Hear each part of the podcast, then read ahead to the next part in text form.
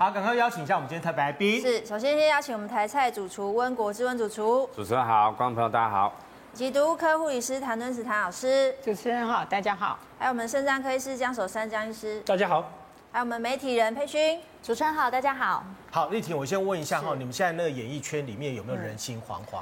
有啊，最近就是八点档演员不是？哦，对，大家都。非常惶恐，嗯、然后确定有呃李燕小姐已经确定确诊了，对对，就不知道剧组的情况现在怎么样。所以现在剧组的话是继续拍，还是说就是稍微呃好像有停班一下下。现在好像不是只有演戏的，是，还包含了综艺节目。对，大家都人心惶惶。还有前几天寇姐不是也？哦，那更恐怖，你知道吗？嗯，寇姐寇姐确诊了以后呢？呃，政治人物人心惶惶，所有的名嘴人心惶惶，然后呢，所有电视台呢，全部都人心惶惶，每个人都吓坏了哈。但是呢，哎，现在感觉起来的话呢，疫情才刚开始而已。我觉得最人心惶惶的是父母。对对，因为小朋友到底该不该接种疫苗？那如果有小朋友，对，而且我是两个最尴尬，一个可以接种，对，一个年纪不到，没有办法。嗯、那到底该打还是不该打？那没办法打那个怎么办？那该可以打那个到底可要不要让他打？哎，这全部都是那个电视机前面观众朋友们哈，爸爸妈妈呢他们担心的一个议题哈。嗯。但是我们先告诉大家哈，来看一下哈我们的疫情的一个发展哈。嗯。那么呃最近这几天的话，疫情可以说是爆发性的一个成长哈，确诊数率速度呃数目的话呢，其实是。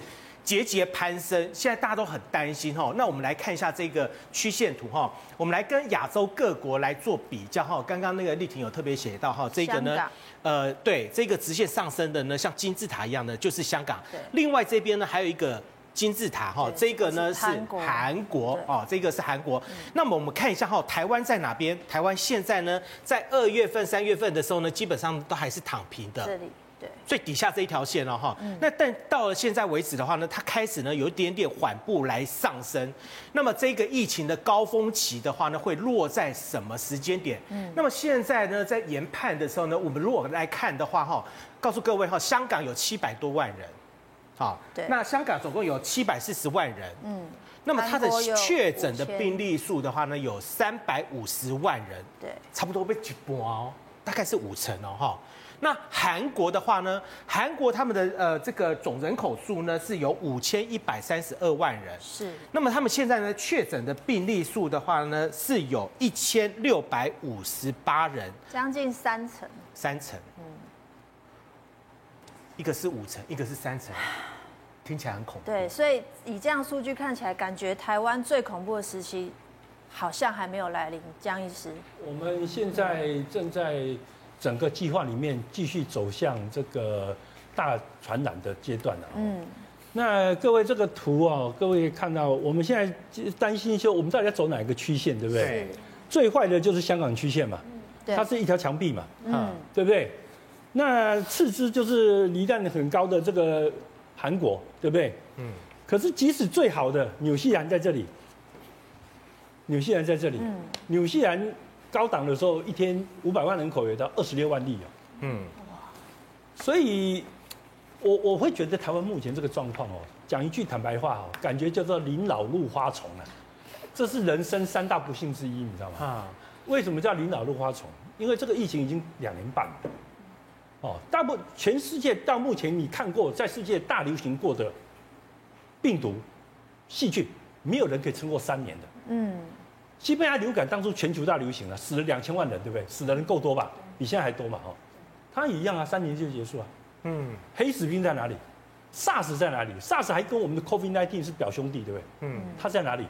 它不见了，不见了，它自然就不见嘛。当初大家很多很多人讲说，它不可能不见的，它一定会永远跟我们并存。为什么？因为它是 RNA 病毒，它它会一直突变，然后呢，它有动物宿主。哦，它有动物宿主，所以它动不动从动物在跳到人身上，所以永远根绝不了。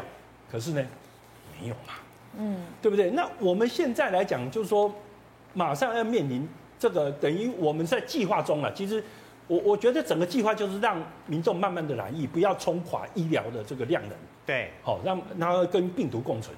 可是跟病毒这个概念，呃，这个概念哦，我我个人是觉得很担心的。嗯，我觉得我们没有资格跟资料可以说我可以安全的跟病毒共存。为什么这样讲？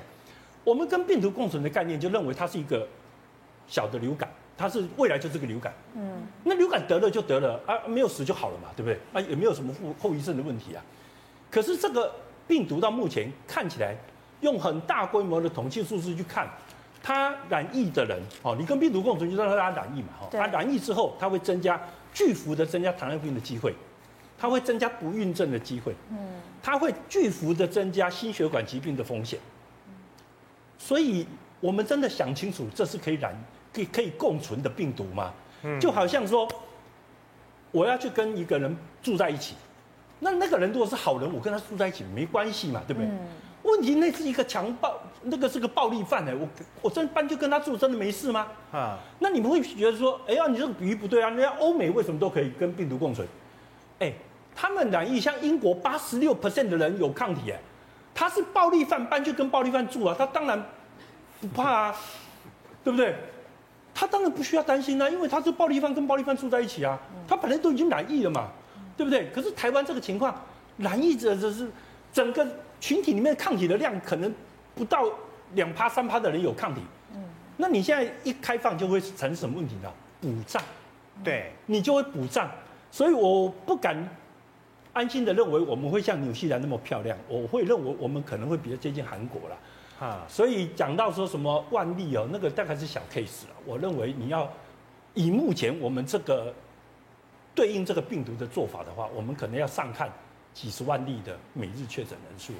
嗯，如果按照江医师你这样子看的话呢，台湾有两千三百万人啊，哈，两千三百万人，如果说按照这这样子算的话，有点恐怖，有点惊人哈。两千三百万人的话，如果是按照韩国的一个病例数这样子确诊数来看的话，韩国更高吧？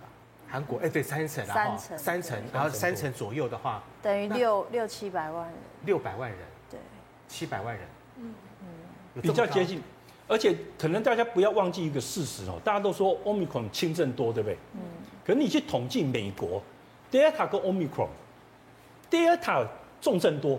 Omicron 重症少，对不对？对。可是美国 Omicron 死的比 Delta 还多，对，因为它染疫总数成太高了。嗯其实大家都在讲说，预防重症，只要你有打疫苗，你不会重症。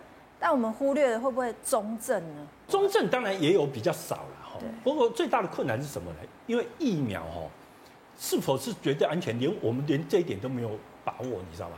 我们疫苗对小朋友部分，我们只做了一千多个人的研究。那更糟糕的是在。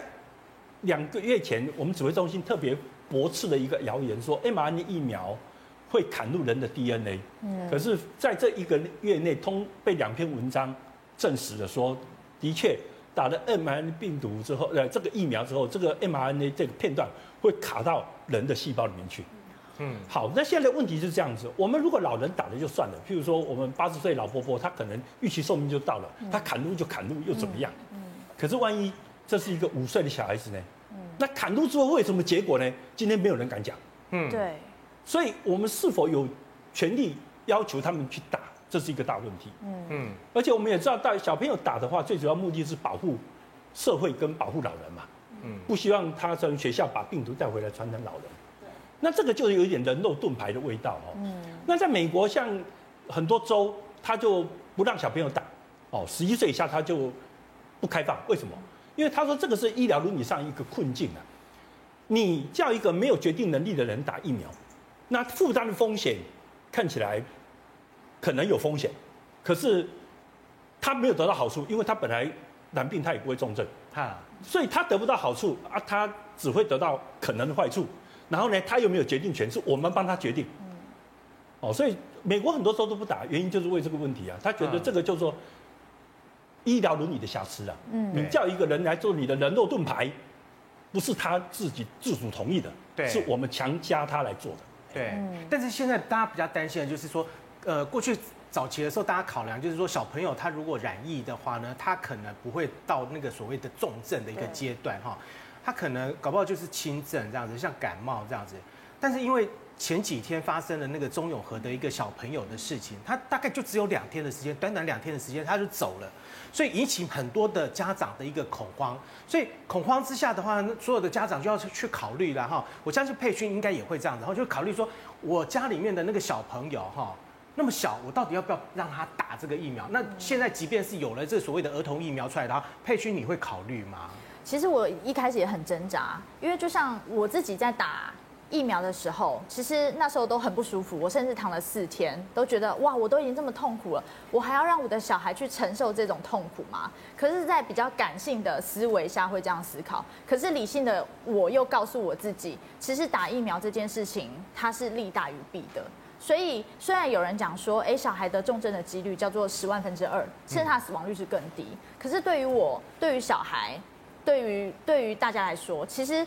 得到疾病的几率叫做一跟零，那就叫有就有或是没有，就像那个小朋友一样，他不是说十万分之二吗？但是就是他没有办法，对，那我们敢赌这件事情吗？其实真的，老实说，家长会不，不太敢，不敢赌哎，但是我觉得这个是一个。课题啦，如果因为像我女儿，她算是蛮喜欢打针，她也蛮坚强的，然后她也是，我们也都是定期施感施打流感疫苗。那如果说未来这个疾病它会走向流感化，甚至像感冒化，嗯、那我们本来每一年都在接种流感疫苗了，是不是用这样的心态去看待它？然后再来，我可能会跟小朋友讨论说，那跟他说明清楚打了针之后可能会有的一个副作用，然后看他他的意愿。假设他觉得，跟小朋友讨论，对，我觉得这个。变成我们家的一个学习，就是我把这个课题跟小孩子一起讨论。那刚好也是我加拿大的亲戚的小孩，也是六岁。他其实，在一月的时候就是打了莫德纳疫苗，哦，所以其实他整体来说其实也还好。但因为他他他当初考量也是说，他们要去上学要念书，其实也会接触到很多的环境。那我相信很多爸爸妈妈其实跟我心态一样，就是那虽然他的重症几率是低的，可是，一旦你的感染率是提高了，嗯，你其实像现在，你如果身边没有人染疫哦，代表你没有朋友。在这样的一个状态下，我们敢让小孩子冒这个风险吗？像温主厨他有三个小孩，对对，其实他也在很挣扎这件事情。温主厨，你本人会让小朋友施打疫苗吗？对，我们有讨论这个话题。请问小朋友是都可以施打的年纪吗？是二年级、四年级、六年级。哦。呃，我如果是我的话，会让他们打。真的？你也会让他们打？对。就是我们有讨论过，有针对这个开个家家庭会议，那学校老师也是建议让他们打。刚刚江医师有提到这个 DNA 砍入细胞这件事情，就是让我们这些家长更犹豫。那如果有一派家长是确定目前的数据，他们没有办法放心让小孩施打，江医师有什么建议吗？如果我们小孩真的不施打的话，没有，其实哦，对抗任何的病原不会只靠抗体啦，嗯，不会只靠疫苗。历来被我们打败过的病原体，我们也都没有疫苗嘛，对不对？我们只有靠天花，真的是被疫苗打败了嘛，对不对？哦，小儿麻痹嘛，可能的就是唯二的例外嘛。那其他都是靠什么？靠免疫力啊，对，对不对？你要让小朋友睡得好，因为我们知道睡眠不够，一个礼拜之后他的抗体就降一半嘛。你要让他睡得够，然后呢，你优质的蛋白质要给他补充，因为抗体来自于蛋白嘛。那你给他补充优质蛋白，他免疫力就 OK 一点嘛。对不对？然后呢，你像这个漱洗手漱喉这个东西都可以增加它的保护能力嘛。嗯、那甚至有必要你给它加上一点维生素 D、维生素 C。那美国很流行的锌，有一堆人在提啊。事实上，研究也有很多研究也发现它有效。那很多人会跟我讲说，那新的研究都比较小规模，问题是它没有专利啊。